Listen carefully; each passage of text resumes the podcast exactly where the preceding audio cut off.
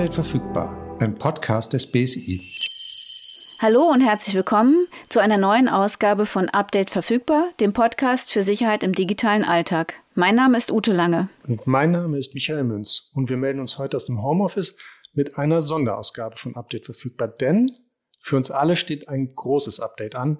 Die Bundestagswahl am Sonntag, den 26. September. Und eine der Institutionen, die für einen ordnungsgemäßen und vor allem sicheren Ablauf der Wahl sorgen, ist das Bundesamt für Sicherheit in der Informationstechnik. Darüber, was das BSI im Rahmen der Bundestagswahl macht, sprechen wir heute mit Anders Kölligern. Ja, herzlich willkommen, Anders. Schön, dass du dir Zeit nimmst. Wo arbeitest du im BSI und was macht ihr da? Erstmal sehr schön, dass ich heute hier sein kann und vielen Dank, dass ich hier im Podcast mitmachen kann. Mein Name wurde ja jetzt schon mehrfach genannt, aber ihr habt noch nicht gesagt, wo, in, in welchem Referat ich tätig bin. Und das ist das Referat OC18 und OC steht für operative Cybersicherheit. Wir beschäftigen uns mit Sicherheit in Internetinfrastrukturen und Diensten. Und unter diese Internetdienste fallen auch die sozialen Netzwerke. Da sind wir natürlich auch in der Wahlabsicherung beschäftigt. Da würde ich dann aber gerne mal einhaken, weil für mich ist eine Wahl erstmal ein Zettel und ein Stift und ich überlege mir in der Wahlkabine, nachdem ich vorher einen Brief bekommen habe, ich solle da hinkommen, was ich wähle. Und ähm, wie genau setzt denn das BSI da an? Weil wahrnehmen tue ich das in dem Moment der Wahl ja nicht. Ja, das ist richtig. Also, ähm, aber du hast es ja auch schon richtig gesagt. Ich überlege mir vorher, was ich gewählt habe. Da ist ja auch schon ein Teil, wo das BSI durchaus beteiligt wird. Und gerade natürlich die sozialen Netzwerke sind da auch ganz wichtig. Wen wähle ich denn am Ende? Und ähm, wie kommt eben diese, diese ähm, Meinung von mir zustande, dass das die richtigen sind, die ich da wähle? Wir, wir sind eigentlich im Vorfeld schon damit beschäftigt, dass halt genau dieser ähm, Meinungsbildungsprozess, dass der reibungslos ablaufen kann kann. Das heißt, wir setzen uns mit den sozialen Netzwerken zusammen und sorgen dafür, ähm, dass Politikerinnen und Politiker und ähm, die verschiedenen Parteien ihre Informationen, ihre Parteiprogramme so austragen können, wie sie möchten und dass das nicht in irgendeiner Weise manipuliert werden kann. Und abgesehen davon gibt es natürlich ähm, nicht nur diesen analogen Prozess auf Papier, sondern es gibt dazu ja auch noch die Schnellmeldungen und Hochrechnungen, die tatsächlich dann auch auf digitalem Wege kommuniziert werden. Aber du hast natürlich recht, der, der amtliche Teil der Wahl, der findet vollständig auf Papier statt und unterliegt im Prinzip keinen großen digitalen Einflüssen. Das heißt, wir Wählerinnen und Wähler werfen unsere Wahlzettel ein oder schicken die per Briefwahl ab und äh, die werden dann von Menschen ausgezählt und diese Menschen notieren diese Ergebnisse dann auch auf Papier und es soll alles nachvollziehbar sein und auf Papier ähm, vorliegen. Und am Ende der Wahl findet dann halt die Stimmenauszählung statt. Und dieses amtliche Endergebnis, das liegt ja auch tatsächlich dann erst nach Wochen vor. Und das dauert halt einfach so lange, weil das eben ein physikalischer Prozess, ein analoger Prozess ist. Okay. Und dann, wenn wir zu den, ähm, naja, also dann hat es ja so eine, so eine technische Komponente, so ein bisschen, was ihr macht. Also ähm, ihr guckt dahin, dass, nehmen wir jetzt mal Parteien, ihre Informationen ähm, technisch einwandfrei in sozialen Netzwerken zum Beispiel ermitteln können. Was kann denn da an der Stelle schiefgehen, dass das nicht mehr der Fall ist, dass ihr eingreifen müsstet. Ja, da kann eigentlich tatsächlich relativ viel schiefgehen. Deswegen halten wir auch immer dazu an, dass die, dass die Leute ihre Accounts sicher machen und äh, dass die halt mal eine kurze Zeit investieren, um halt die Empfehlungen des BSIs umzusetzen. Da gibt's halt eine vielfältige Palette von, von Angriffsmöglichkeiten im Prinzip, was da schiefgehen könnte. Da könnte sich zum Beispiel jemand als eine von diesen Parteien ausgeben und in deren Namen irgendwelchen Unsinn verbreiten oder auch natürlich kann man sich auch als kandidierende Person ähm, ausgeben und in deren Namen falsche Informationen verbreiten. Ist auch tatsächlich möglich, dass diese Accounts gehackt sind. Eben gerade wenn auch ähm, dann diese Sicherheitseinstellungen eben nicht so sind, wie das BSI sie empfiehlt. Immer wenn sowas passiert, dann greifen wir natürlich ein zusammen mit den sozialen Netzwerken und ähm, können da auch in den meisten Fällen sehr schnell helfen. Wie helft ihr denn konkret, wenn sowas passiert? Hast du ein Beispiel mal? Also wenn jetzt zum Beispiel so ein Account gehackt würde, dann ist unsere Hauptaufgabe, wir sind halt die zentrale Anlaufstelle. Das heißt, wir versuchen möglichst vorher, auch schon vor der Wahl, dafür zu sorgen, dass die Parteien und die Kandidierenden alle wissen, dass sie sich im Zweifelsfall an das BSI wenden können. Auch wenn Sachen in sozialen Netzwerken passieren. Und wir haben halt einfach die direkten Kommunikationskanäle zu den sozialen Netzwerken. Normalerweise läuft das natürlich dann wesentlich schneller, als wenn die das über die äh, Plattformen selber lösen. Das kann man natürlich auch machen, das funktioniert auch, aber wir können halt einfach nochmal gucken, wer das wirklich ist. Äh, wir checken das nochmal gegen und das können wir dann halt direkt an die sozialen Netzwerke ähm, verteilen und wir haben da halt ähm, 24-7 Kontakte. Dann reagieren die auch innerhalb von Minuten darauf und können erste Hilfe einleiten und eventuell können wir ja auch selbst schon irgendetwas tun, um, de um den Betroffenen dabei zu helfen. Das heißt, im Wesentlichen sind die Kandidierenden ja dann genauso angehalten, so zu handeln, wie wir es auch im Podcast eigentlich für Privatpersonen propagieren. Ähm, sichere Passwörter, wahrscheinlich auf nicht auf jeden Phishing-Versuch äh, gleich reagieren, sondern sich vielleicht auch nochmal anzuschauen, was kommt da eigentlich an, kenne ich die, die Adresse. Also das sind so im Wesentlichen die gängigen Ratschläge, die ihr dann auch den Kandidierenden gebt. In welcher Form übermittelt ihr das? Also habt ihr für die auch speziell Informationsmaterialien, die ihr, die ihr denen zur Verfügung stellt? Ich antworte einfach mal auf die zweite Frage zuerst. Also ja, wir, wir sammeln Informationsmaterialien auch von den sozialen Netzwerken, damit die das auch wirklich auf die entsprechende Plattform, äh, die sie dann nutzen, ähm, auch wirklich vorfinden können. Wir sammeln die auf einer Webseite für Kandidierende, die ist auch im Internet zu finden. Wir haben natürlich außerdem weitere Informationsmaterialien, die dann zum Beispiel im Intranet des Bundestages äh, veröffentlicht werden. Und ähm, wir führen auch Informationsveranstaltungen mit äh, für Mitglieder des Bundestages durch. Wir haben verschiedene verschiedene Kanäle eigentlich, äh, wie wir das dann möglichst heraustragen. Wir versuchen, wir schreiben dann auch die äh, Generalsekretärinnen äh, der Parteien an und hoffen dann halt, dass die das an ihre Mitglieder weitertragen, die Informationen, die wir haben. Und ähm, ja, wir versuchen im Großen und Ganzen wirklich einfach diese Sensibilisation hinzubekommen, dass Account, Account-Sicherheit, IT-Sicherheit halt wichtig ist.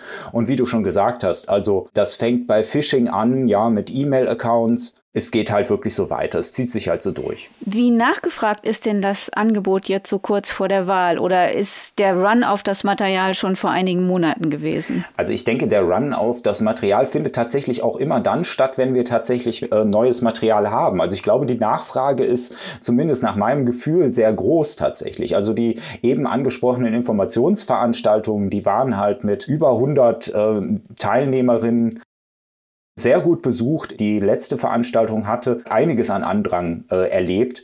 Und ähm, wir sehen natürlich auch, dass diese Informationsdokumente, dass die auch äh, rege runtergeladen werden. Also wir gehen tatsächlich davon aus, dass die Nachfrage da besteht und dass ähm, eben deswegen auch schon einiges an Sensibilisierung stattgefunden haben muss.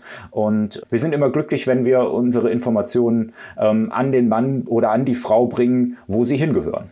Und äh, arbeitet ihr da noch mit anderen Institutionen zusammen, die mit der Wahl beschäftigt sind und bei der Vorbereitung beitragen? Also funktioniert auch die Kommunikation in diese Richtung dann? Auf jeden Fall. Also wir sind natürlich im Vorfeld der Wahl mit dem Innenministerium und natürlich auch äh, mit dem Bundeswahlleiter ähm, haben wir natürlich auch direkte Drähte hin und die können natürlich direkt mit uns kommunizieren. Aber wir haben natürlich auch ähm, noch eine andere Institution, das, äh, das sogenannte Cyberabwehrzentrum, wo wir dann mit den Strafverfolgungsbehörden ähm, und mit den Geheimdiensten und, und, und anderen Behörden, anderen Bundesbehörden, die da noch involviert sein könnten, direkt sprechen können und die natürlich auch mit uns. Das heißt, wenn das Bundeskriminalamt zum Beispiel ähm, feststellt, dass sie da irgendeinen Vorfall haben, der bearbeitet werden muss und brauchen dann die Unterstützung des BSI, dann können die genauso auf uns zugehen wie wir auf die.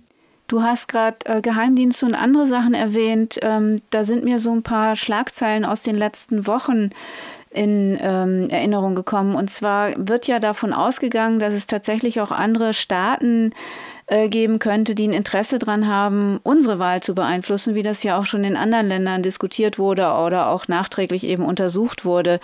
Wie ist denn da der Stand der Dinge? Also ist das auch ein Teil eurer Aufgabe? Gibt es da Diskussionen im Hintergrund und darfst du uns überhaupt was darüber sagen? Also ich, ich würde jetzt nicht alles erzählen, wovon ich weiß, aber natürlich ist das eine Bedrohung. Also, oder beziehungsweise es ist eine realistische Bedrohung, dass es auch Staaten gibt, die gerne Einfluss auf unsere Politik nehmen möchten und die gerne beeinflussen möchten, wie das Wahlergebnis ist. Tatsächlich glaube ich aber, dass äh, Deutschland da sehr gut äh, gerüstet ist und glaube ich auch im internationalen Vergleich da nicht das primäre Ziel ist. Abgesehen davon haben wir das natürlich im Auge und immer wenn wir, wenn wir irgendwie äh, bedrohliche Gruppen im Prinzip Prinzip identifizieren, die so etwas machen könnten, dann sind die auf jeden Fall in unserer Aufmerksamkeit und wir tun natürlich, was wir, was wir dagegen tun können. Aber davon geht eigentlich keine große Gefahr aus, unserer Einschätzung nach. Dann vermute ich mal, dass aber auf jeden Fall ein Ziel dieser Aktion ist, die politische Willensbildung auch zu beeinflussen. Also Wählerinnen und Wähler zu erreichen, wahrscheinlich über soziale Netzwerke auch und über Inhalte dann deren politische Meinungsprozesse zu beeinflussen und damit dann, dann auch die Wahl. Dann kommen wir halt also zum Thema Desinformation. Wie sieht's denn damit aus? Also könnt ihr da schon was beobachten? Ähm, was sind so die gängigen Wege, um solche Desinformation in sozialen Netzwerken unterzubringen?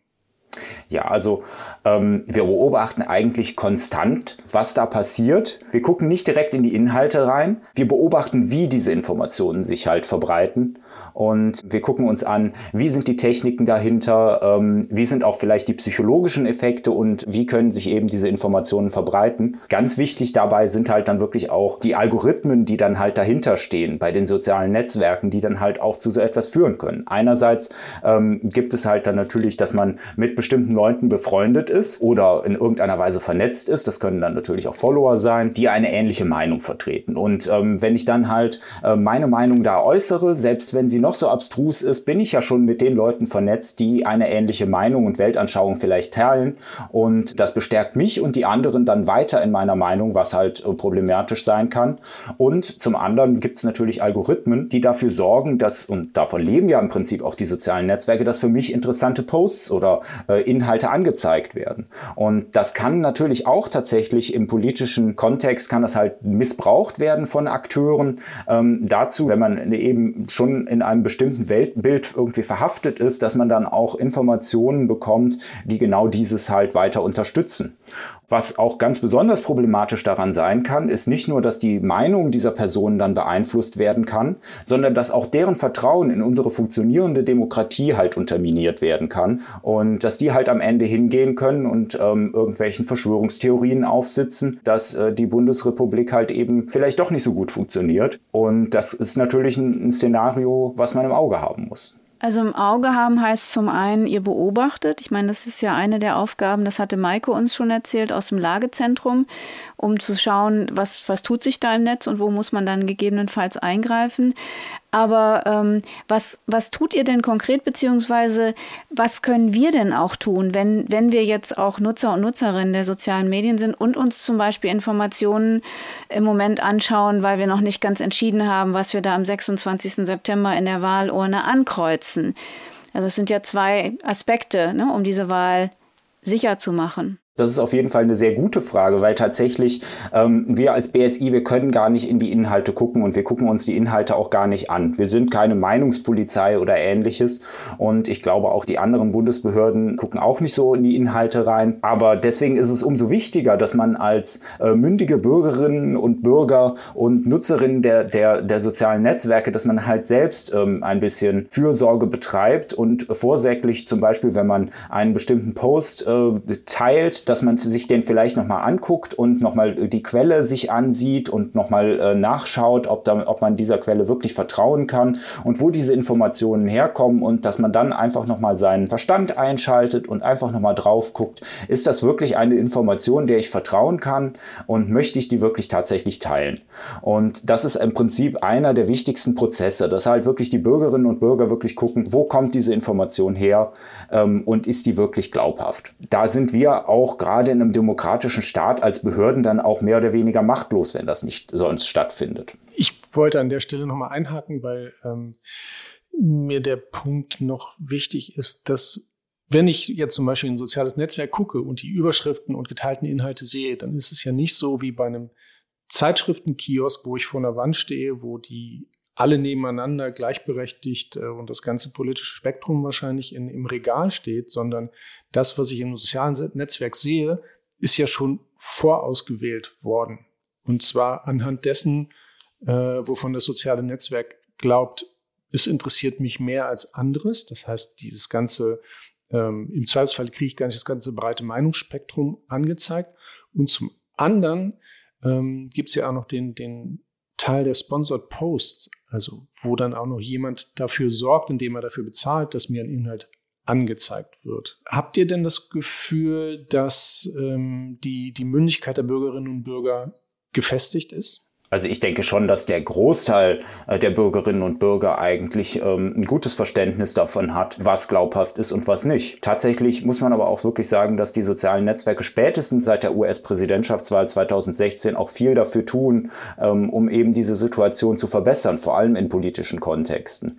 Also ähm, die Algorithmen kommen natürlich daher, dass mir zum Beispiel irgendwie interessante Produkte dann halt angezeigt werden oder was du halt sagst, eben dieses Microtargeting, also dass eine bestimmte Person Person ähm, die möglichst relevanten Inhalte angezeigt werden und was halt Werbetreibende da auch nutzen können. Das ist ja im Prinzip auch ähm, wirklich, das kann ja definitiv, das hat ja einen legitimen Hintergrund. Also es ist ja ein sinnvolles Geschäftsmodell, dass mir dann, ähm, ich weiß nicht, mein neues Haarpflegeprodukt angezeigt wird, für das ich mich interessiere oder so. Und dieser Mechanismus kann natürlich dann auch gerade von politischen Akteuren halt missbraucht werden. Tatsächlich haben deswegen auch die sozialen Netzwerke auch schon äh, zur letzten äh, Präsidentschaftswahl und auch schon davor ähm, die Algorithmen angepasst und haben Auflagen auferlegt äh, für politische Werbetreibende. Mittlerweile wird ja auch immer angezeigt, wer tatsächlich diese Werbung macht. Und das ist dann halt auch wichtig für den Kontext für die Bürgerinnen und Bürger. Und die sollten das halt natürlich auch nutzen. Wenn dann da dran steht, dass das von ähm, XY gesponsert ist,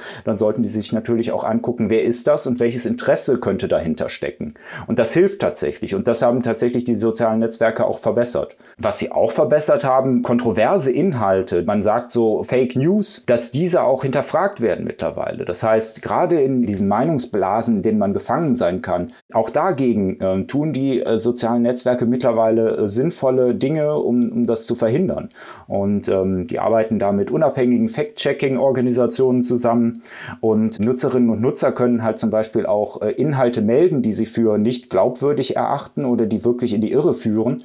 Und die werden dann durch Algorithmen und durch Menschen ähm, gecheckt und im Zweifelsfall eben an diese Fact-Checking-Organisationen weitergegeben, wenn dann halt eben Inhalte als Falschmeldungen äh, identifiziert worden sind. Dann können die sozialen Netzwerke auch hingehen und das kennzeichnen mit einem Warnhinweis oder je nachdem in schlimmeren Fällen halt auch die Informationen direkt wegnehmen.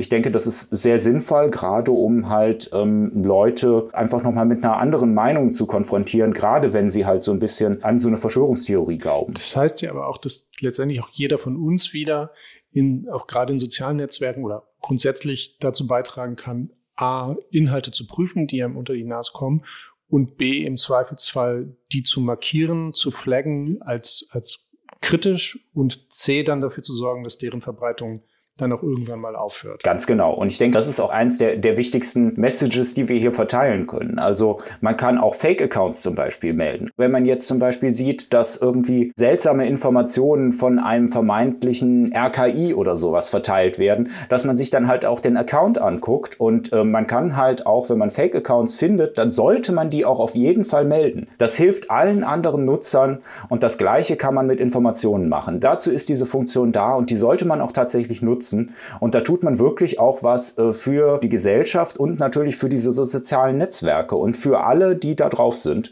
und kann da selbst sogar das Internet und die sozialen Netzwerke ein Stückchen sicherer machen.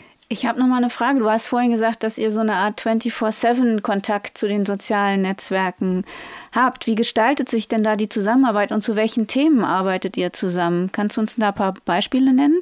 Ja, auf jeden Fall. Also jetzt gerade im Vorfeld der Wahl äh, tauschen wir uns eigentlich regelmäßig dazu aus, was denn gerade so aktuelle Bedrohungen sind, die möglicherweise passieren können. Wir besprechen ähm, irgendwelche Vorfallsszenarien und besprechen zusammen, was könnten wir tun, wenn ein bestimmter Vorfall passiert. Wir haben natürlich auch Kontakt zu sonstigen aktuellen Themen, die wir besprechen müssten. Und ähm, wie gesagt, also wir treffen uns regelmäßig, sprechen darüber, was aktuell ansteht, was gibt es aktuell zu bearbeiten. Und ähm, wenn wir dann identifizieren, dass wir da gemeinsam irgendwas zu entwickeln haben, äh, dann tun wir das auch. Also die, die Kommunikation mit den sozialen Netzwerken ist eigentlich sehr gut und die Kooperation funktioniert.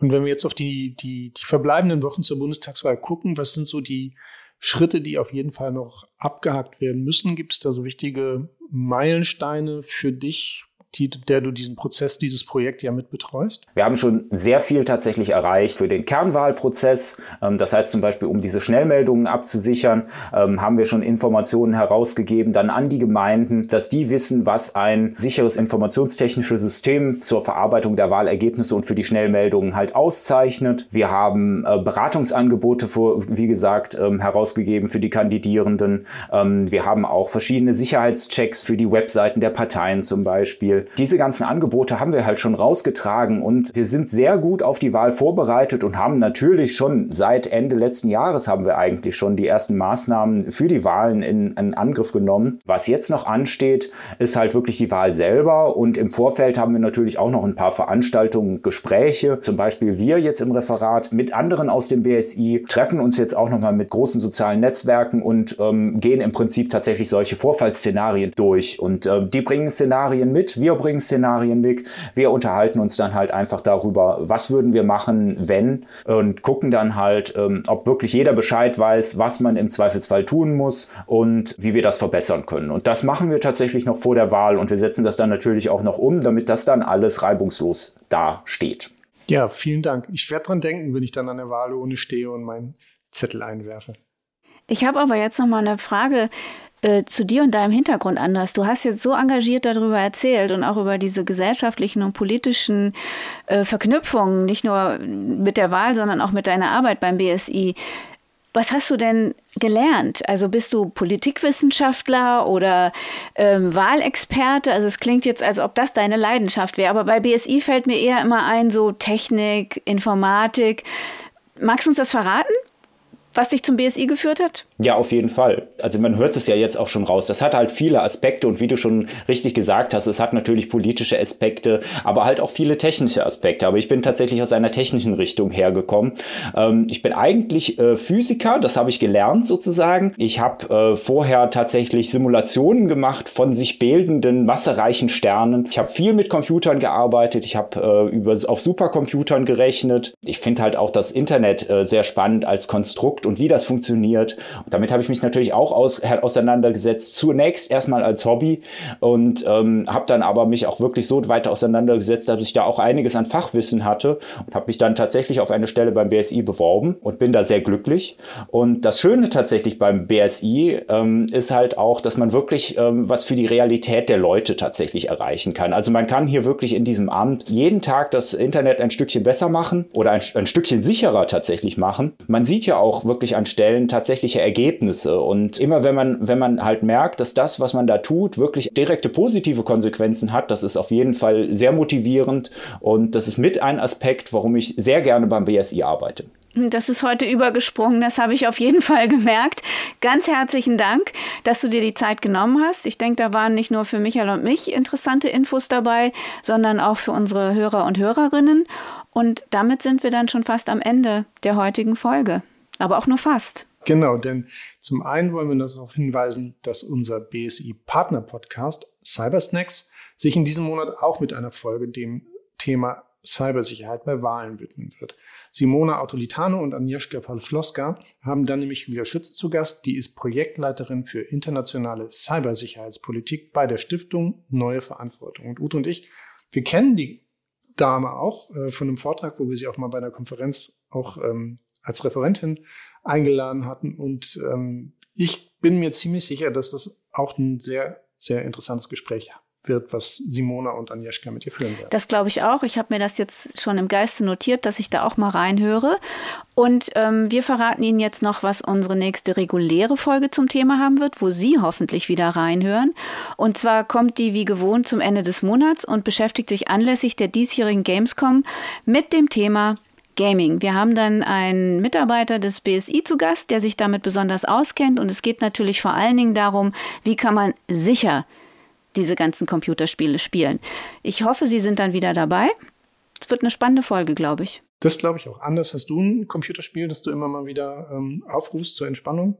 Oder zum Aufregen? Ach, ich spiele ich spiel eigentlich tatsächlich die ganze Palette. Also ich spiele äh, sehr gerne Dark Souls und äh, ich mag aber auch Autorennenspiele oder ich mag auch Civilization. Also ich freue mich auch auf jeden Fall auf die Folge. Da gibt es bestimmt viele spannende Themen. Das, das glaube ich auch. Ich bin mehr so der, der Beobachter. Also ich habe, ähm, ich kenne junge Menschen, die viel spielen. Da ist es, glaube ich, auch nicht verkehrt, die einzelnen Aspekte der Sicherheitsfragen zu kennen.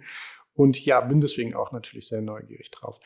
Dann ähm, naja, also bevor wir uns verabschieden, noch der Hinweis, dass Sie uns natürlich gerne über die BSI-Kanäle auf Facebook, auf Instagram, auf Twitter oder YouTube kontaktieren können oder auch eine Mail schicken an bsi.bsi.bund.de. Wir freuen uns auf Post und über Post. Und bis dahin weiter alles Gute und bis zur nächsten Folge, vor allem auch Gesundheit.